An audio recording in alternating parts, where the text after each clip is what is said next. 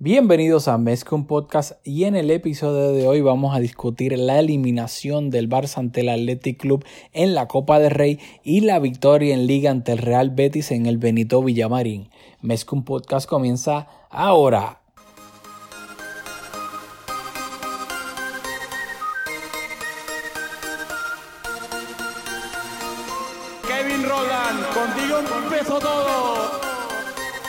Som el millor club del món, diguin el que diguin.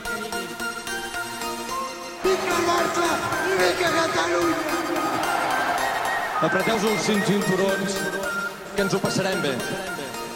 Bienvenidos a Mezcum Podcast, podcast dedicado a cubrir toda la actualidad del Fútbol Club Barcelona. Les habla Rafa Aldamoy junto a Julio Borrás. Dímelo, Julio. Dímelo, Rafa. Saludos y saludos a todos y a todas las que nos escuchan. Qué partidazo, Rafa. Hoy sí que hay telita para comentar. Uf, hoy la semana, o sea, ¿qué semana diría yo? ¿Qué semana Cierto. en el Barcelona, en este club? Yo creo que nunca hay falta de drama, para bien o para mal. Siempre estamos entretenidos de una manera u otra y esta semana no defraudó. Pero vamos a empezar por el partido de hoy. Estamos grabando esto domingo. La jornada número 23 de la liga, el Barcelona visitaba al Real Betis en el Benito Villamarín. Quique Setién visitaba a su ex equipo. Aquí también habían varios eh, culés en equipos diferentes, ahora vistiendo los colores del Betis. Y el Barcelona salía con la siguiente formación. Marc André Ter Stegen en la portería, defensa de 4, Junior Firpo de lateral izquierdo, pareja de centrales Piqué y Clemón Lenglet, lateral derecho Nelson Semedo, mediocampo de 4, un rombo. Busquets de medio centro, Artur de interior izquierdo, Sergi Roberto de interior derecho, Arturo Vidal en la cabeza de ese rombo, justo detrás de los dos delanteros que eran Antoine Griezmann y Lionel Messi, mientras que en el banquillo se encontraban Jordi Alba, Artur, Iván Rakitic, Ansu Fati, Ricky Push, Ronald Araujo e Iñaki Peña. ¿Qué me tienes que decir de la Sí, formación? dijiste Artur en el rombo y, y Artur eh, entró más adelante, así que hacemos, Arturo Vidal, perdón. hacemos esa, esa leve corrección. Oye, el 11 tiene algunas curiosidades. Naturalmente, empezando por los centrales, pues condicionado por las lesiones. Y aquí tú esta semana estuviste en algunas guerras tuiteras sobre la planificación deportiva y tal. Y condicionado por esa planificación, Setién no tenía básicamente opciones en, en esa pareja de centrales. En el lateral izquierdo Salió Junior Firpo de titular, yo creo que curiosa esa titularidad, la, la podemos discutir, pero yo, yo no entendí mucho la titularidad cuando vino el cambio, o sea, de inicio pues igual le está dando descanso a Jordi, hay diferentes motivos por los cuales le pudo haber dado la titularidad a Junior Firpo, pero cuando luego entra Jordi Alba a mí me, causó un poquito de confusión. En el medio del rombo, como dijiste, en la punta de ese rombo Arturo Vidal, y ahí lo que destaca es que se tiene en conferencia de prensa, dijo que, que el motivo por el cual estuvo Arturo Vidal en esa posición es que esperaba un planteamiento diferente del Betis y que quería tener a Vidal ahí para presionar la salida del Betis y que el partido fue diferente al, al- que ellos eh, habían preparado, así que por eso esa, ese dibujo un poco diferente, aparte de que también estamos cortos de delantero, así que Setién utilizando dos delanteros como hizo a mitad de semana, puso a Vidal detrás de, de Griezmann y de Messi. Yo creo que esas fueron las cosas que a mí más me resaltaron. Sí, yo, los centrales creo que, obvio, Piqué está, si no me recuerdo, inclusive estaba suspendido para este partido y además se lesionó a mitad de semana, así que era obvio que la pareja de centrales iban a ser Uptiti y Lenglet, con Ronald Araujo, que es el cuarto central del Barcelona ahora que, que cedimos a Todibo al, al Schalke. Creo que la pareja era bastante obvia. Semedo, yo creo que con Setién claramente se ha ganado ser el, en lo que va de con Setién el lateral derecho titular. Y Firpo, yo creo que lo de Firpo por Jordi fue simplemente por descanso, para no cargar a Jordi Alba de tantos minutos, ya que si no me equivoco, creo que junto a Ansu Fati y, y no sé quién es el otro, creo que eran los más minutos que habían jugado desde que llegó Setién. Hay que preguntarle Así aquí que que creo que- a nuestro amigo Kike Bartolomé, que es el, el, el policía de los minutos. este, y en el mediocampo también, pues Busquets, eh, eh. Eh, me sorprendió que tal vez pues Sergi Roberto em, de empezara por encima de Artur y de Iván Rakitic. Y arriba, no me sorprende que Arturo Vidal haya empezado, que hay que, que recordar que venía arrastrando molestias. No había jugado los últimos partidos. Pero ya que Ansu, creo que le dio descanso a Ansu, porque Ansu también había jugado todos los minutos desde que llegó Setien y pues, obviamente todo lo que falta. Creo que al no tener delanteros hasta el momento, porque obviamente Luis Suárez lesionado, eh, Dembélé es un extremo, no es un 9-9, pero todos aquí si alabamos algo de Arturo, Arturo Vidal es lo bien que juega cerca del área y yo creo que básicamente eso era lo que Arturo Vidal básicamente no estaba efectuando eh, eh, no estaba haciendo ningún rol en el mediocampo. Arturo Vidal estaba casi de nueve a lo Paulinho. Y creo pues que esa fue la intención siempre de ese tiende, tratar de tener a alguien pues, que aguantar un poco el balón en el borde del área y presionar arriba para ayudar a Antoine Grisman y a Messi. Así que no me sorprende eso. Dicho eso, ¿Cómo iba a empezar el partido? pero otro, otro, apunte, ah, otro apunte antes de empezar a entrar en el partido, porque creo, que es pertinente antes de empezar con la discusión. Y es que, como bien dijiste, Semedo parece, y con, razón, haberse ganado la titularidad en el lateral derecho.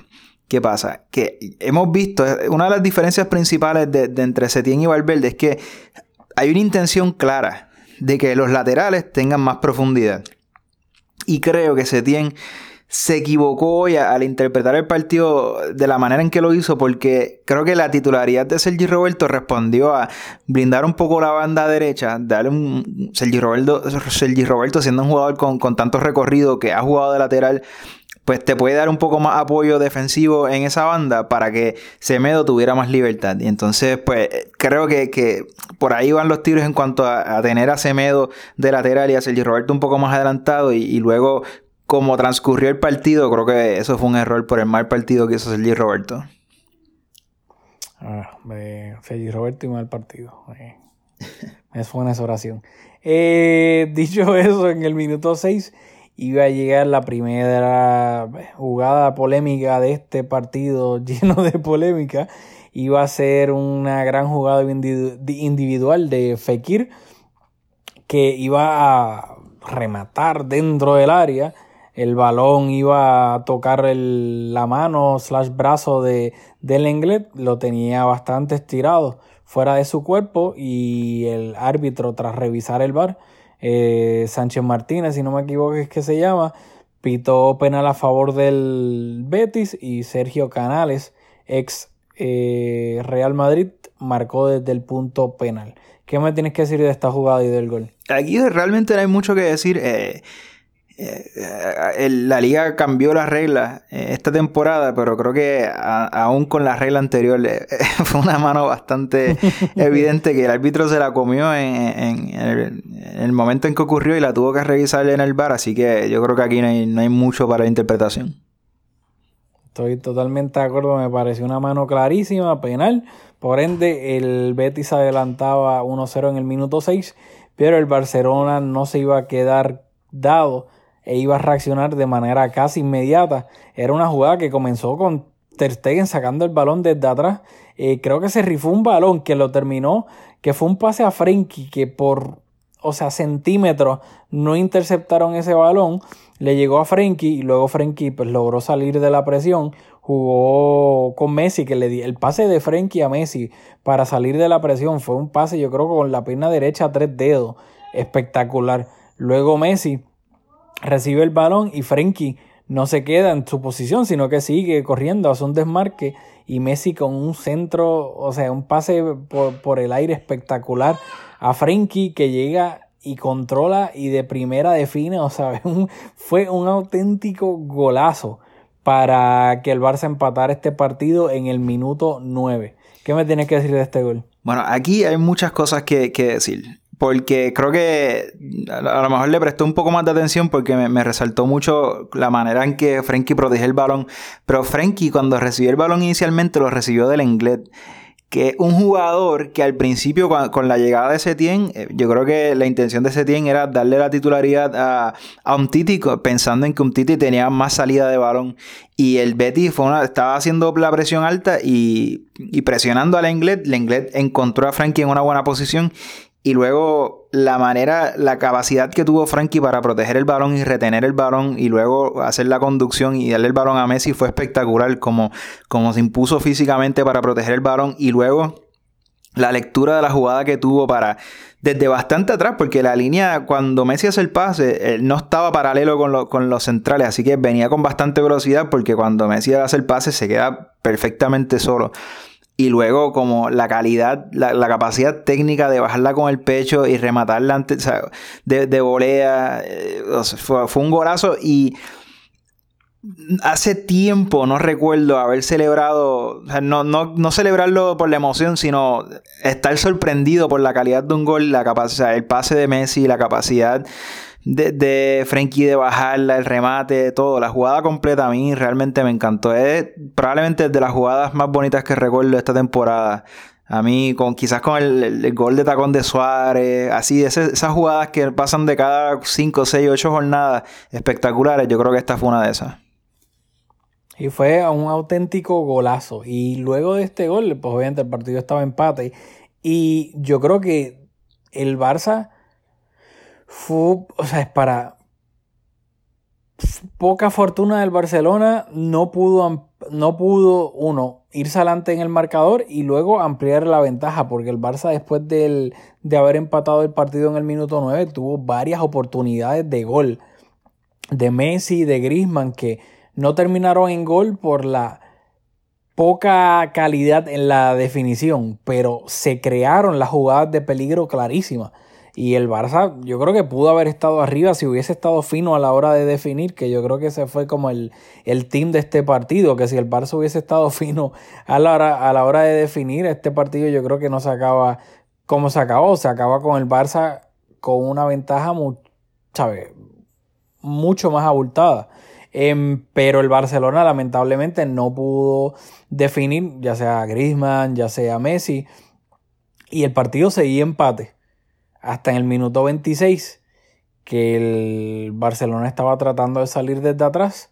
Arturo Vidal literalmente en el medio del campo tuvo un mal control. El Betis robó. Fekir agarró el balón rodeado de Semedo que venía detrás de él y un Titi que estaba frente a él. Y los dos, yo creo que con una marca bastante floja, lo estaban defendiendo con la mirada y siguieron retrocediendo en el caso de un Titi, retrocediendo, retrocediendo. Semedo nunca le llegó este, por detrás con fuerza ni para incomodarlo.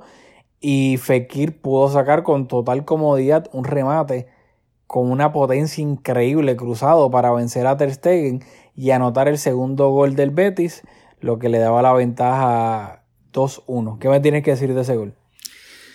Bueno, aquí leí esto en un tweet y, lamento no, no, recordar quién fue para, citarlo, pero creo que ante esta insistencia de Setien en que el, el, Barça realmente nunca ha sido un equipo de dividir balones ni ante Valverde, pero ahora creo que hay un énfasis marcado en, en salir de la presión controlando el balón. Y aquí las carencias quizás técnicas de Arturo Vidal se agudizan recibiendo el varón consistentemente en posiciones comprometedoras y pues una pérdida, ¿verdad? Que, que que comprometió al equipo, porque en el lugar donde fue la, pérdida, pues naturalmente te, compromete, el equipo está bastante estirado.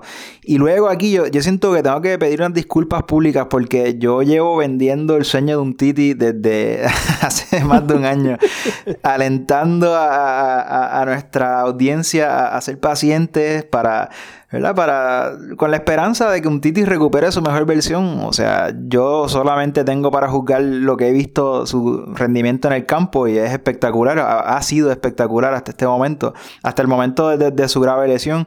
No tenemos los partes médicos, no sabemos cómo está físicamente. O sea que para nuestro juicio no, no tenemos realmente muchas herramientas. Así que yo tenía la, la expectativa, la esperanza quizás de que de que se recuperara. Y para ser justo, en momentos del partido, porque el Betis atacaba muy bien, tiene jugadores con mucha calidad en el medio como, como como Canales y como Fekir. Y, o sea, que los centrales hoy fueron exigidos. Y en momentos, un Titi salía de la presión, o sea, un balón dividido y lo bajaba con el pecho ante presión. Entonces, veo, yo veo los destellos de lo que fue un gran jugador, pero yo creo que, que integrar esa calidad técnica que tiene con el aspecto físico, que es fundamental, yo creo que eso ya no, no va a ocurrir. Y en esta jugada particularmente, o sea, el espacio que le dio a Fekir no tiene ninguna explicación. Eso habla de un central que, que no confía en su capacidad física para que si se reduciera el espacio entre, Fekir, y él, él no confiaba que luego iba a poder recuperar su posición. Así que ante esa falta de confianza en, su, en sus capacidades físicas, pues le dio demasiado espacio y, y remató solo. O sea, eh, fue, fue como, yo sentí como cuando qué sé yo, como cuando, cuando pasa algo bien grave, cuando, cuando entró ese gol fue como que, ok, un Titi ya no, no vamos a volver a ver su mejor versión y, fue un poco triste. bueno, yo eh, más o menos me siento como tú un poco, aunque obviamente todavía he sido el abogado de un Titi eh, durante los últimos meses. Pero a mí lo que me duele de un Titi es que tan pronto un Titi lleva al Barcelona yo lo dije desde el principio, para mí él tiene que ser el titular por encima de Macherano. ¿Sabes? Era la diferencia de calidad era una cosa ridícula. Y cada vez que un Titi jugaba, era, o sea, era un crack. Y para mí, el, por X o Y razón, el, el comienzo del declive de un Titi empezó antes de la lesión en las rodillas, después del Mundial.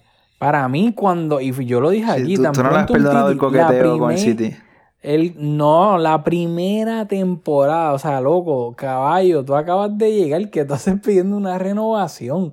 Tú acabas de llegar, como que cálmate. Yo no sé si fue en la primera o en la segunda temporada, yo no me acuerdo bien. Este, ahora puede que me esté fallando, yo creo que inclusive fue en la primera. O sea, él empezó a, querer la renovación antes de la eliminatoria contra la Roma en Champions, o un mes antes o dos meses antes, y estaba coqueteando con el United, etcétera y tan pronto renovó, de ahí al final de temporada, un Titi fue un papelón. Inclusive en esa, en esa eliminatoria contra la Roma, especialmente en el partido de Roma, un Titi fue un papelón. En una, en, creo que fue el 1-0. Seco le ganó por velocidad. O sea, Edin Seco le ganó por velocidad a un Titi. O sea, un Titi fue un papelón de ahí en adelante. Luego, después cuando volvió del Mundial, ya ahí empezaron actually los problemas físicos, físicos de la rodilla, que él no se quería operar, que el club quería que se operara. Luego cuando volvió, se veía súper out of match fitness, tirándolo fuera de juego mal, etcétera. Y yo dije, pues entra, pues tal vez ahora, como tuvo una, una pretemporada, etcétera, va a recuperar como que el timing y todo eso. Pero lamentablemente un Titi su nivel a, la mayoría del tiempo ha, dado mucho que ha dejado mucho que desear y especialmente en este gol como tú bien mencionaste él no confía en su físico y simplemente les dio un espacio absurdo a Fekir para que sacara el remate y Fekir lo que tiene por pierna es un cañón y sabes Ter Stegen no tenía, no pudo hacer absolutamente nada y luego Semedo tampoco es que ayudó mucho un Titi y yo creo que, ¿sabes? Fue una, un marcaje bastante horrible de, de ambos en ese segundo gol. Y de. Ajá, mala mía. No, no, no, no, no tenía nada que aportar, totalmente de acuerdo. No. Que el, luego de ese gol, para mí, el Barcelona se vino abajo claramente. Y creo que el Betis, desde el minuto 26 hasta el final de la primera mitad, fue superior al Barcelona, estaba presionando arriba, el Barcelona no podía salir desde atrás, estaba perdiendo un sinnúmero de balones. yo creo que claramente el Betis desde el minuto 26 en adelante, en esa primera mitad, fue superior. Pero para fortuna del Barcelona, en el último minuto de tiempo añadido la primera mitad, eh, ya Arturo Vidal había forzado una falta que luego Messi iba a ejecutar, iba a conectar un centro al área donde le iba a quedar a Sergio Busquets dentro del área para definir y empatar el partido en el último segundo de la primera mitad. Aquí también hubo polémica porque algunas personas están diciendo de que el inglés empujó a William Carballo y a, y a Bartra, logrando que estos dos se chocaran entre ellos y por ende eh, Busquets pudiese recibir dentro del área completamente solo para definir. ¿Qué me tienes que decir de este gol? Pues este gol, le tengo que hacer una confesión a todos. Eh, lo, vi ah, justo antes de comenzar la segunda mitad. Porque yo tengo un sistema, como muchos de nosotros, que tenemos. O sea, que el Barça es una parte bien pequeña de nuestras vidas y tenemos el tiempo bien justo. Pues yo usualmente comienzo a ver los partidos 15 minutos tarde. ¿verdad? Si el partido empieza a las 3, pues lo empiezo a ver a las 3 y 15. Cuestión de que veo la primera mitad un poco atrasado y luego lo adelanto 15 minutos en el medio tiempo y no tengo que ver el show del medio tiempo y los comerciales y tal. Entonces cuando estábamos en el minuto 45 y un poquito más y vi que, dieron dos minutos, yo dije contra, yo creo que no vale la pena eh, ver estos dos minutos, voy a adelantar para comenzar a ver la, segunda mitad. Y cuando no habían pasado 15 minutos y cuando están dando los highlights de, la primera mitad, veo que empatamos. Y yo, ¿qué? ¿Cómo va a ser? Así que lo vi repetido, no, no, no me lo pude vivir con, con la emoción, pero pero sí, sí, yo es, imperdonable, pero, pero me perdí esos dos minutos y, no confié en, que el equipo podía empatar porque como dijiste, el Betis estaba jugando mucho mejor desde ese segundo gol, así que pido mis disculpas. Bueno, eh, y rapidito, antes, en la primera mitad también quiero hablarlo porque yo creo que este partido hubo bastante polémica y quiero saber qué tú piensas. En la primera mitad hay mucha gente reclamando que Sergi Roberto debió ser expulsado. Em, él había visto tarjeta amarilla en el minuto 29, pero que también tuvo que haber sido expulsado por una entrada sobre Fekir. Perdón, no, sobre, em, sobre Aleñá. Imagínate lo irónico que lo hubiesen expulsado por una segunda falta sobre Aleñá. Para ti, ¿debió haber sido expulsado, sí o no? Eh, no recuerdo. Ahora no recuerdo la falta porque Aleñá recibió varias faltas. Fue, una tijerilla casi en el borde del área, como que Sergi Roberto se le fue un poco el balón largo y tratando de recuperarlo y básicamente le hizo una tijerilla desde el césped a Aleñá.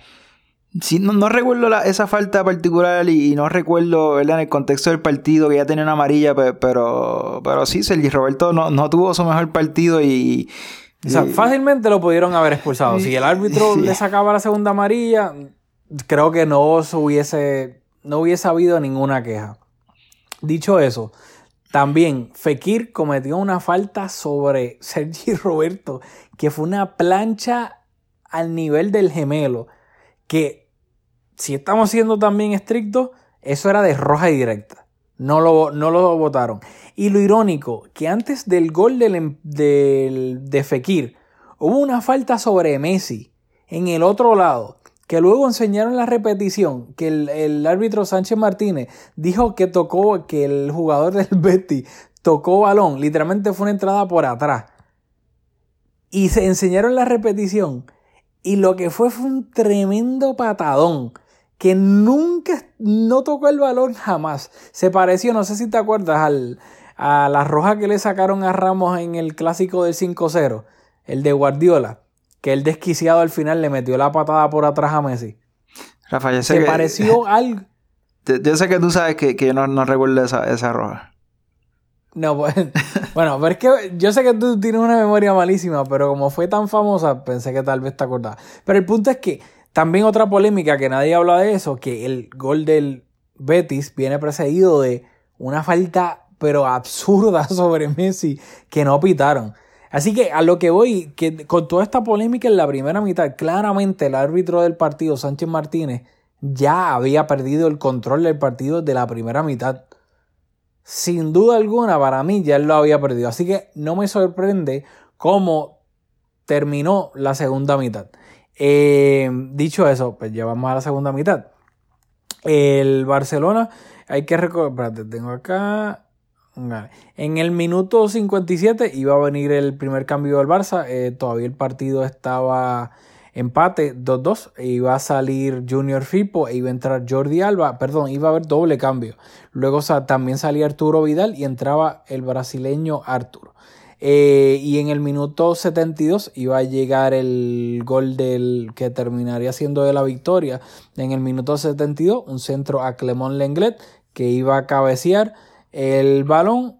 Para fortuna de él, el portero del, del Betis, Joel Robles, se iba a resbalar, así que obviamente no pudo hacer absolutamente nada para evitar este, este gol. También iba a haber polémica porque alguna gente está diciendo que hubo que Lenglet cometió falta sobre el defensa del Betty, que lo empujó un poco cuando brincó. ¿Qué me tienes que decir de este gol? Bueno, hablaste de fortuna en el, en el, en el tropiezo del portero del Betty. Yo no sé si iba a llegar porque el, el, cabezazo realmente llevaba bastante potencia, pero yo creo que si hubo fortuna fue en que no le pitaron falta. Porque aunque yo creo que hay espacio para interpretación, estoy, o sea, ahora no, no, no recuerdo instancias particulares, pero esa misma jugada, ese mismo tipo de contacto se canta falta eh, consistentemente. Así que a mí, para mí eso no es una falta porque el inglés fue a buscar el balón y, y, y ¿verdad? no creo que fue falta, pero eh, eso fácilmente pudo haber sido anulado. Y lo otro que quería decir sobre el doble cambio, ya lo comenté al, comienzo, que un cambio lateral por lateral, como al partido empate, o sea, la diferencia entre yo el de Alba y el Filpo es bastante, y yo lo, yo lo entiendo, pero es un cambio que, que, no sé, posición por posición, aunque el salto de calidad es considerable, no sé, a, a mí me confundió un poco. Pero sí, o sea, Arturo Vidal tuvo un partido de un nivel bastante bajo, o sea, bajito, bajito el nivel de Arturo Vidal. Y cuando sale, yo no sé si, si, si su frustración era con, con, con, con el partido que hizo o con ser eh, sustituido, pero, pero salió, parecía molesto. Y igual no se entiende que cuando haces un partido así y detrás tienes al Tour y jugadores como los que hay en la plantilla del Barça, pues eh, tienes, que, tienes que entenderlo. Así que me, a, mí también, a mí me llama mucho la atención el body language en los cambios y, en, ese, en esa ocasión también es como te frustra un poco que, que Arturo Vidal se moleste luego del partido que hizo. Sí, o sea, y hay que recordar que también Arturo Vidal lo, el, el, fin de semana pasado no jugó por lesión. A mitad de semana entró en la convocatoria, estuvo en el banquillo, pero no, este, no jugó de nuevo. Pues venía arrastrando molestias, así que no sabemos si está también, recuperado de esas molestias. Con los lo, otro es con los buenísimos minutos que hizo Artur, que Artur aquí es bastante criticado. Pero en ese partido de Copa del Rey, cuando Arturo entró, hizo unos minutos espectaculares. O sea, igual podría haber sido titular hoy. Así que tampoco es como que tener la, titularidad asegurada. Aunque, ¿verdad? Jugando con dos delanteros, esa posición que jugó Arturo Vidal, pues se le da mucho mejor a, Vidal que a Artur. Pero si hubiésemos jugado con Ansu Fati un 4-3-3, yo creo que tenía las posibilidades finitas también. Así que, no sé, a mí no, no me gustó su actitud en el cambio. Este, ah, rapidito, antes de que se me olvide. Otra jugada polémica. Antes, incluso, antes del gol del inglés, cuando el partido todavía estaba 2-2, Arthur iba conduciendo el balón y se iba adentrando al área. Y justo en el borde del área, o sea, literalmente por encima, encima de la, de la raya para entrar al área, Fekir por detrás lo tras. Yo no sé si esto es una palabra, me lo estoy inventando, lo trastabilla por detrás. Y no pitan penal. O sea, ni siquiera van a revisarlo al bar. Que a mí me parece absurdo, que es lo que yo no entiendo de que sí, claramente vas a verificar la mano del inglés, ¿cómo esto no lo vas a verificar? O sea, por lo menos verificar que si después al, al árbitro, luego de ver el bar, le da la gana de no pitarlo, ya eso es otro, otro tema de crítica. Pero que ni siquiera le digan para ir al bar me parece de locos, absurdo. Y con el partido empate 2-2. Luego, pues, iba a llegar, afortunadamente para el Barça, el empate del Englet, que iba a ser en el gol del Englet, que iba a ser en el minuto 72. Luego, en el minuto 76, eh, a Fekir se le iba a ir la olla, iba a cometer una falta sobre el Englet, le mostraron amarilla por eso, y luego iba a insultar al árbitro. No sabemos qué todavía, por lo menos yo no sé, no, no he leído nada todavía. Por ende, les mostraron la segunda amarilla, expulsado. El, el Betis se quedaba con 10 jugadores, pero no iba, el Barcelona no iba a tener una ventaja por mucho tiempo, ya que en el minuto 79 Lenglet iba a ver la segunda amarilla, por ende, tres minutos después, Lenglet expulsado, el Barcelona se quedaba con, con 10 jugadores también y me resultó bastante curioso que empezó a calentar Ronald Araujo pero Setien prefirió quedarse con Sergio Busquets de central junto a un Titi en vez de darle entrada a Araujo y luego hizo entrar a Iván Rakitic en el minuto 89 por Antoine Griezmann. ¿Qué me tienes que decir de estos últimos minutos del partido? Ya 3-2. a ver si puedo comentar porque ah, dijiste muchas cosas, pero eso último de, de que terminó Busquets como central, yo creo que le da la razón a tus rivales tuiteros de que no, la plantilla no, no, tiene personas en el banco de confianza para, situaciones como esta. Así que nada, lo, podemos discutir después. Pero primero, la, expulsión de Fekir. O sea, yo no sé todavía lo que le dijo Fekir al árbitro, pero, eh, o sea, fue amarilla y yo creo que hasta ahí debe haber llegado en un partido que estaba tan reñido.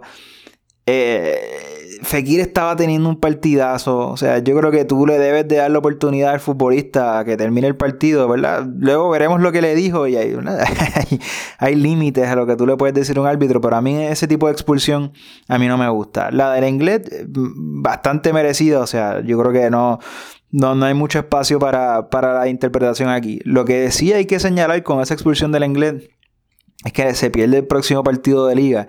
No sabemos el estado físico de Piqué, pero el próximo partido de liga es ante el Getafe, que está tercero en la clasificación y que muchas personas eh, dicen, yo, yo realmente no los he visto mucho esta temporada, pero que es el equipo que, que más en forma está en estos momentos. Así que eh, en un partido donde los centrales van a ser exigidos ciertamente, pues Lenglet por, por, esta acción torpe se lo va a perder. Así que yo creo que eso es lo más importante, aparte de que no terminó el partido, es lo que la manera en que condiciona el próximo partido.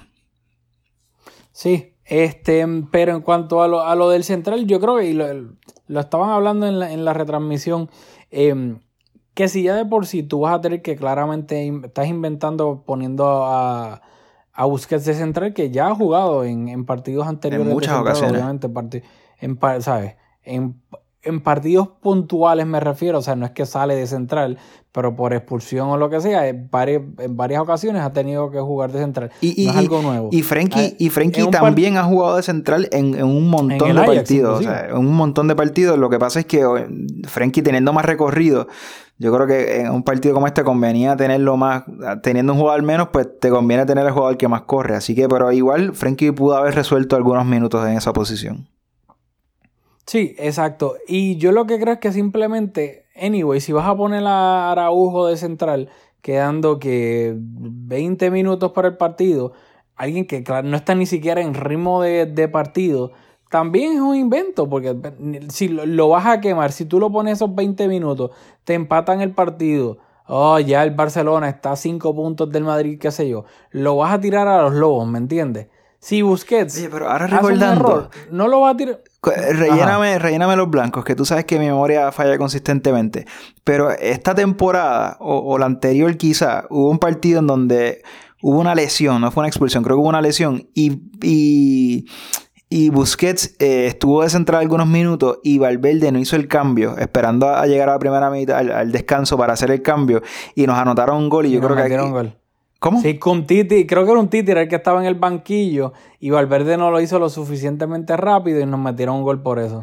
Ya, y yo creo que aquí lo matamos, pero, pero a Valverde por no cambiarlo, pero ahora como salir, no, tenemos ningún problema con que se tire. Pero, pero a lo que yo me refiero, que eso anyways, o sea, eh, el punto es que eh, habrá que ver porque yo... lo interesante va a ser verse contra el Getafe si Piqué no llega por lesión, Lenglet claramente está lesionado, ¿qué va a hacer Valverde? Si, ¿Qué diga Setien si va a ir con defensa de tres, si va a poner a Busquets, si va a poner a Rakitic, a De Jong o a Araujo, como que va a ser interesante porque aquí, de nuevo, así, a mí me parece estúpido estar criticando la planificación de centrales cuando claramente tenemos tres centrales, uno número uno que es Piqué y el dos o el tres, dependiendo de tu gusto, el inglés un Titi y el cuarto era Todivo, un tipo que literalmente llegó en el mercado de invierno pasado, que antes de eso no había jugado como por seis meses, de 19 años, 20, que aquí nadie sabía quién era, nadie lo había visto jugar, que esta temporada lo que había disputado eran 70 minutos, ni siquiera había jugado un partido completo en lo que iba de temporada.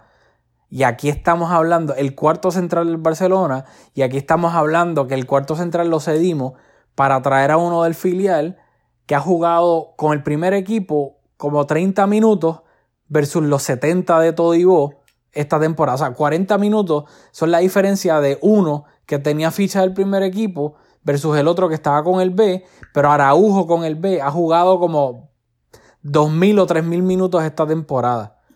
So, estamos llorando un tipo que es el cuarto central, que si juega el cuarto central, claramente es porque muchas cosas van mal. Y no creo que haya una diferencia sideral entre todo y Boca. Aquí nadie lo sabía quién era su año versus Araujo subirlo del B. O sea, me parece estúpido que por eso criticar de que, ah, la planificación, que tú estás criticando que vaya a jugar el cuarto central cuando se lesiona uno y el otro y el segundo central está suspendido. O sea, me parece estúpido estar literalmente llorando por llorar porque no creo que haya una diferencia ahora mismo del cielo a la tierra entre Araujo y Todibo. Muy bien. Así que un saludito al Taitus ahí en, Twitter.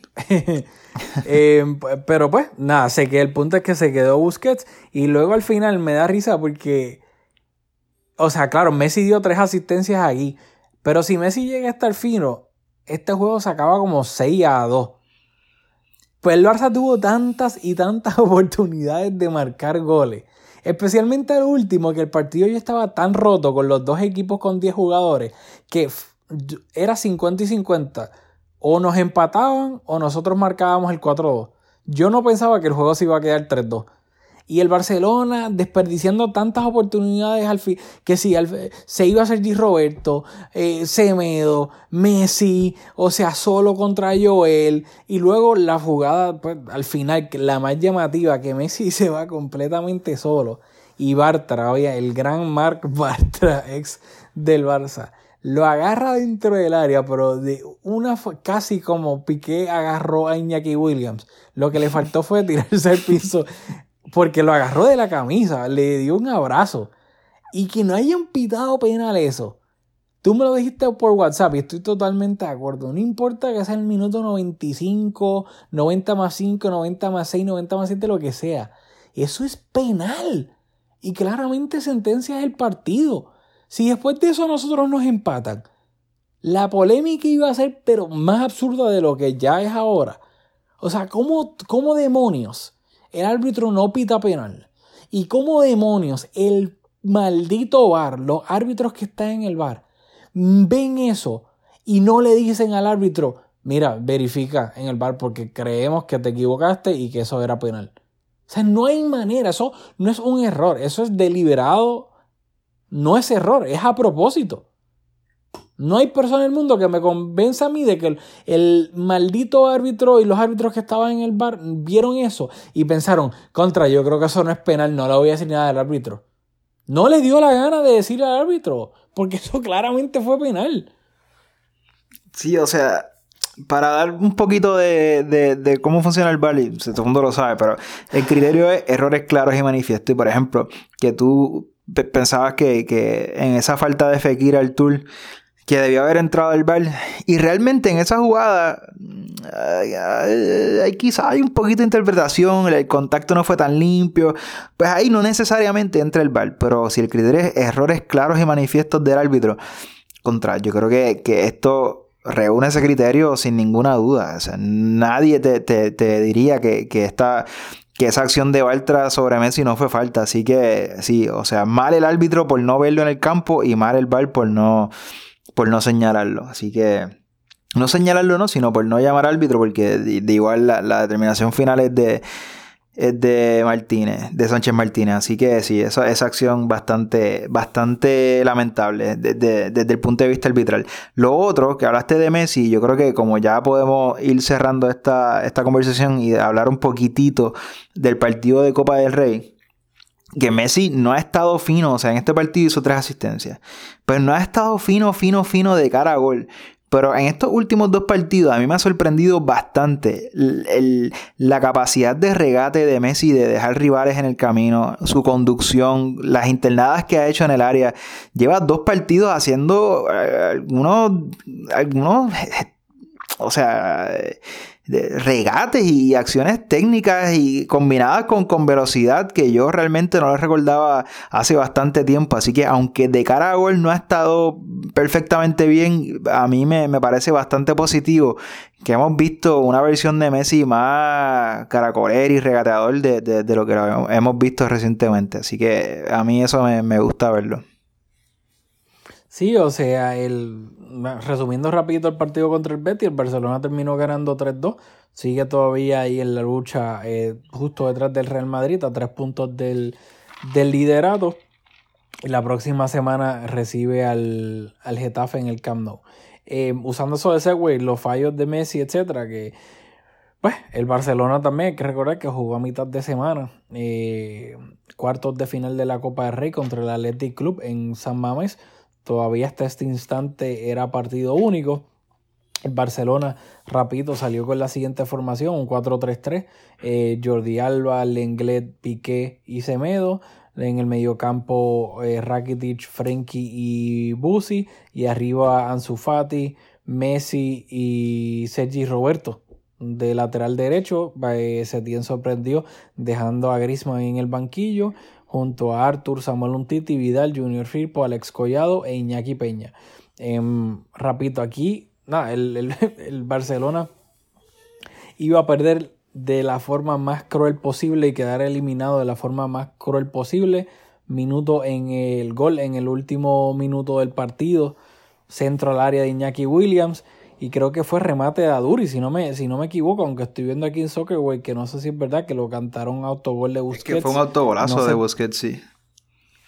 Ah, bueno, mira para ello. Yo me quedé tan atónito que yo pensaba que había sido de cabeza de Aduris.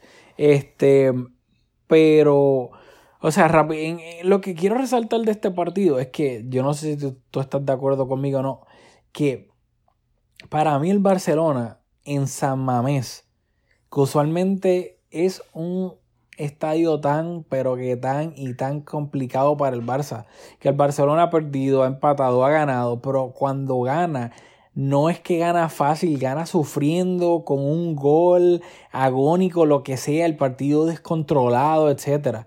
Yo no recuerdo, o sea, no recuerdo eh, años recientes que el Barcelona, como pasó el pasado jueves, haya ido a San Mamés y le haya dado un baile al Athletic en San Mames, pero un baile, yo diría de 90 minutos, lo bailó 70 con el balón, creando ocasiones de peligro, siendo profundo, o sea, no simplemente teniendo el balón y ya, sin crear peligro, o sea, teniendo el balón y creando peligro tras peligro, ocasiones, remates y remates.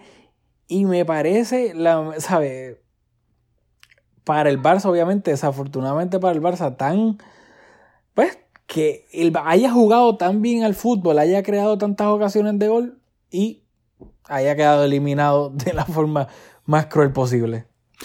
Sí, de acuerdo con todo lo que dijiste. Y yo, eh, a mí esta eliminación me dolió, te lo estaba comentando cuando ocurrió, que me dolió bastante. O sea, yo no pero, ¿verdad? Eh, eh, uno se elimina desde la Champions, se elimina de diferentes competiciones y como uno ya, eh, luego de, tanta, de tantas temporadas, como que. Ya no, no sé, quizás no te afecta tanto, a lo mejor por un poquito por la madurez, pero en esta ocasión, o sea, fue bastante doloroso con la manera en que ocurrió y como dice, en un campo tan difícil, la capacidad que tuvimos de, de ser los que propusimos el partido y tener las mejores ocasiones, pues creo que tiene mucho mérito. Y creo, quiero tomar esta este momento que ya estamos terminando para ahora hacer un poquito de unos señalamientos sobre el Barça de Setién que en esos primeros partidos realmente mirando para atrás como es entendible, no había mucha diferencia, o sea, se veía quizás una intención, pero en los resultados en el campo no se veía tanta la diferencia entre el Barça de Setién y el Barça de Valverde. Aquí quizás un poco por la emoción lo exageramos bastante y quizás un poco más rápida la circulación y tal, pero ¿verdad? mientras más se va trabajando a mitad de semana, pues más Setién va logrando eh, que el equipo interprete sus ideas y la manera en que él quiere que el equipo juegue y ah, hemos visto, hay algunas cositas que quiero decirles ahora para que cuando eh, en algún momento pues nos cuesten o, no, o nos den algo positivo, pues, pues no, no ser resultadista, pero estamos observando un énfasis bastante grande en la profundidad de los laterales. Y yo creo que eso es fundamental porque por muchas temporadas, aunque Jordi Alba tenía una conexión con Messi que, que resultaba en bastantes goles, pero los laterales del Barça, desde que Dani Alves dejó de ser ese, esa gran figura que era, pues, mano, ponte a pensar cuántas veces tú recuerdas ver un extremo del Barça eh, siendo, ah, con, combinándose con con el lateral por dentro, por fuera, cuando te has visto a, un hacer una pared entre un extremo y un lateral, o sea, eso en el Barça ya no ocurre y eso era fundamental en el Barça de Pep y en ese Barça, ese, ese modelo de juego que nosotros nos imaginamos como perfecto, pues eso es fundamental. Y es algo que, no hemos visto recientemente, así que eh, eso a mí me parece bien positivo que se tiene claramente, hay un énfasis que, que es bastante palpable, es, evidente que quiere que, que los laterales tengan más profundidad y eso yo lo encuentro bien positivo, pero si tú miras ahora mismo equipo elite, o por ejemplo cuando el Madrid ganó todas esas Champions, lo, tenía dos laterales que, o sea, Marcelo era el 10 del Madrid, de, la bota de Marcelo salía un montón de ocasiones de, gol del Madrid y yo creo que eso era clave en, ese dominio que tuvieron en Europa. Ahora mismo el Liverpool con Alexander Arnold y la capacidad que tiene de aportar en fase ofensiva. Así que nada, creo que es súper importante que, se tiene, o sea, resaltar que eso es algo bien positivo. Y lo otro es la, el protagonismo que está teniendo Ter Stegen eh, tocando el balón, que miramos los números preliminarmente en el último partido de Ter en diciembre con, con Valverde y dio casi la mitad de los pases que dio hoy y naturalmente son dos partidos, o sea, no es representativo. Tendría que hacer una investigación más, ¿verdad? Con, una muestra más grande de ver cómo estaba, cuánto estaba participando en la salida Ter Stegen, pero hemos visto, yo creo que desde que llegó se tiene un énfasis bastante grande en que, en que Ter de, sea protagonista en la salida y, es algo que te puede dar muchas cosas positivas, no dividir el balón, pues estás limitando las ocasiones que, el rival va a tener para, tener el balón, pero igual en algún momento nos cuesta y es algo que, se tiene, tomó la decisión de morir de esa manera, o sea, de vivir o morir de esa manera, así que creo que tiene mérito el atrevimiento y pues es una apuesta y, y tiene todas las cualidades para ser ese jugador que puede darle salida al equipo, pero es algo que yo, para mí es positivo cuando los centrales eh, se encuentran apretados o incluso mediocampistas, pues, pues, que tengan esa válvula de escape de darle el balón a Ter y que luego reorganizar y salir desde atrás, atrás, atrás, yo creo que es algo positivo también. Y creo que, entre otras cosas, entre otras eh, cosas que podemos decir como que ah, la intención de tener más el balón o pero así cosas que son bien tangibles. Yo creo que la profundidad de los, de los laterales y, y Ter dándole la salida del balón, yo creo que son dos que resaltan un montón. Así que quería compartir eso. Sí, o sea, estoy de acuerdo y, y, especialmente con lo, de, con lo de Ter. Y quiero, en cuanto a la eliminación del Barça, que yo creo que para la salud mental mía o la paz mental mía, de, creo que de muchos culés, yo creo que cada uno, los culés deberían, hay que ponerlos en, en, grupos, o sea, si tú eres un culé resultadista, no veas los partidos entonces, porque si a ti no te importa el cómo, solamente te importa el resultado, si quedamos eliminados, si no ganamos el triple de todos los años, todo es un desastre. Tú eres un culé resultadista. O sea, si te dices, no, jugamos bien, pero nos eliminamos, pues, pues no veas los partidos entonces. Si tú eres un culé que eres fiel al estilo, que juego de, de juego posicional, saliendo el balón desde atrás, etcétera, etcétera, etcétera. Que obviamente no te gustaba el Barça de, de Valverde porque era bastante práctico, no jugaba bien al fútbol como el Barça lo tiene entendido si tú eres de esos, caes en ese grupo, tú no debes estar criticando el Barça de Setién. Y ni esta eliminación. Porque esta eliminación fue fiel al estilo Barcelona. El Barcelona tuvo el control del partido, creó muchas ocasiones. Si hubiese estado fino de cara a portería, claramente hubiese pasado como de manera cómoda la eliminatoria, pero como el fútbol es así, terminó siendo eliminado por un gol en el último minuto. Pero si tú eres de, de esos culés que criticabas a Valverde, porque se jugaba horrible por cómo se quedó eliminado contra la Roma y contra el Liverpool, no tan solo la remontada, sino que el Barcelona parece un equipo sin reacción, un equipo muerto, sin garra, sin lucha, pues tú debes estar contento por los signos que ha dado el Barça de ese tiempo y por cómo se eliminó de la Copa del Rey. Obviamente no estás contento de que se eliminó de la Copa del Rey, pero se eliminó dando la pelea. Y claramente el fútbol no se trata de merecimiento, pero el Barça mereció pasar, porque fue bastante superior que el Athletic. Así que yo lo que quiero dejar claro es que, porque claro, entonces después se mezclan todos los grupos y todo el mundo a la vez criticando unas cosas y otros no critican y no sé qué. Así que nada, quería como que dejarlo claro en Arroyo Bichuela de separar los grupos del Barcelona. Yo creo que nosotros somos bastante unbiased en ese sentido de que nosotros valoramos, yo creo que las dos cosas aquí. El, juego, el buen juego y también obviamente ganar. Sabíamos que obviamente con el Barça de Valverde tal, no era el Barça más vistoso del planeta Tierra, pero la mayoría del tiempo era un Barça que cumplía. Un Barça serio, que sí, lamentablemente los dos partidos en Champions que perdió los perdió de manera horrible, jugando de manera horrible. Eso estamos totalmente de acuerdo. Y que ahora con el Barça de Setién, en lo poco tiempo que lleva, claramente se ha visto una intención y se ha visto poco a poco, gradualmente, una mejoría en el juego del equipo. Se ve es un equipo claramente mucho más vistoso y con una intención clara, clara, clara de salir con el balón desde atrás. Así que quería dejar eso claro de que el culé, por pienso en mi opinión ahora, o sea, yo claramente quiero ganar el triplete todo el tiempo, el sextete todo el tiempo, pero eso no es realista. O sea, estuvo, la mayoría de los culés ahora empezaron a ver al Barcelona ganándolo todo con Guardiola. Son muchos de los culés están spoiled. Y si no se gana un triplete es un fracaso. La liga el año pasado, o sea, literalmente han crecido viendo al Barça ganando, desde que son culés han crecido viéndolo, viendo al Barça ganando 8 de las últimas 11 ligas y están spoiled. Le dan poca importancia a lo difícil que es ganar una liga porque no se ganó una Champions. Que para mí eso es absurdo. Así que yo quiero que dejar claro que para mí el Barça cayó en la Copa del Rey dando la pelea. De una manera que si el Barça se va a eliminar, que es lo más normal en el fútbol, que te eliminen más de lo que tú ganes, yo quiero caer eliminado como cayó eliminado el Barça en San Mame. Sí, de acuerdo, de acuerdo, me uno a todas tus expresiones. Bueno, este, nada, no sé si tiene algo más que decir de la eliminación del Barça de la Copa del Rey. No, yo creo que ya podemos ir cerrando este episodio, yo creo que ya cubrimos todo lo que queríamos decir.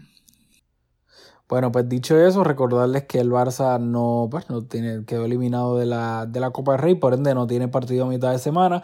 El próximo partido es este sábado a las 10 de la mañana, hora del este, contra el Getafe en el Camp Nou. Luego el Barça tiene descanso otra semana más y juega el sábado después de eso en el Camp Nou de nuevo a las 10 de la mañana recibiendo a Leibar y eh, tres días después que yo ni me acordaba esto, visita el Napoli en, en Nápoles para el partido de ida de los octavos de final de la Champions League. Que ya la Champions está ahí a la vuelta, está ahí en la esquinita ya mismo. Em, así que nada, recuerden que vamos a estar con ustedes la próxima semana para analizar el partido del Barcelona contra el Getafe aquí en Mezcum Podcast.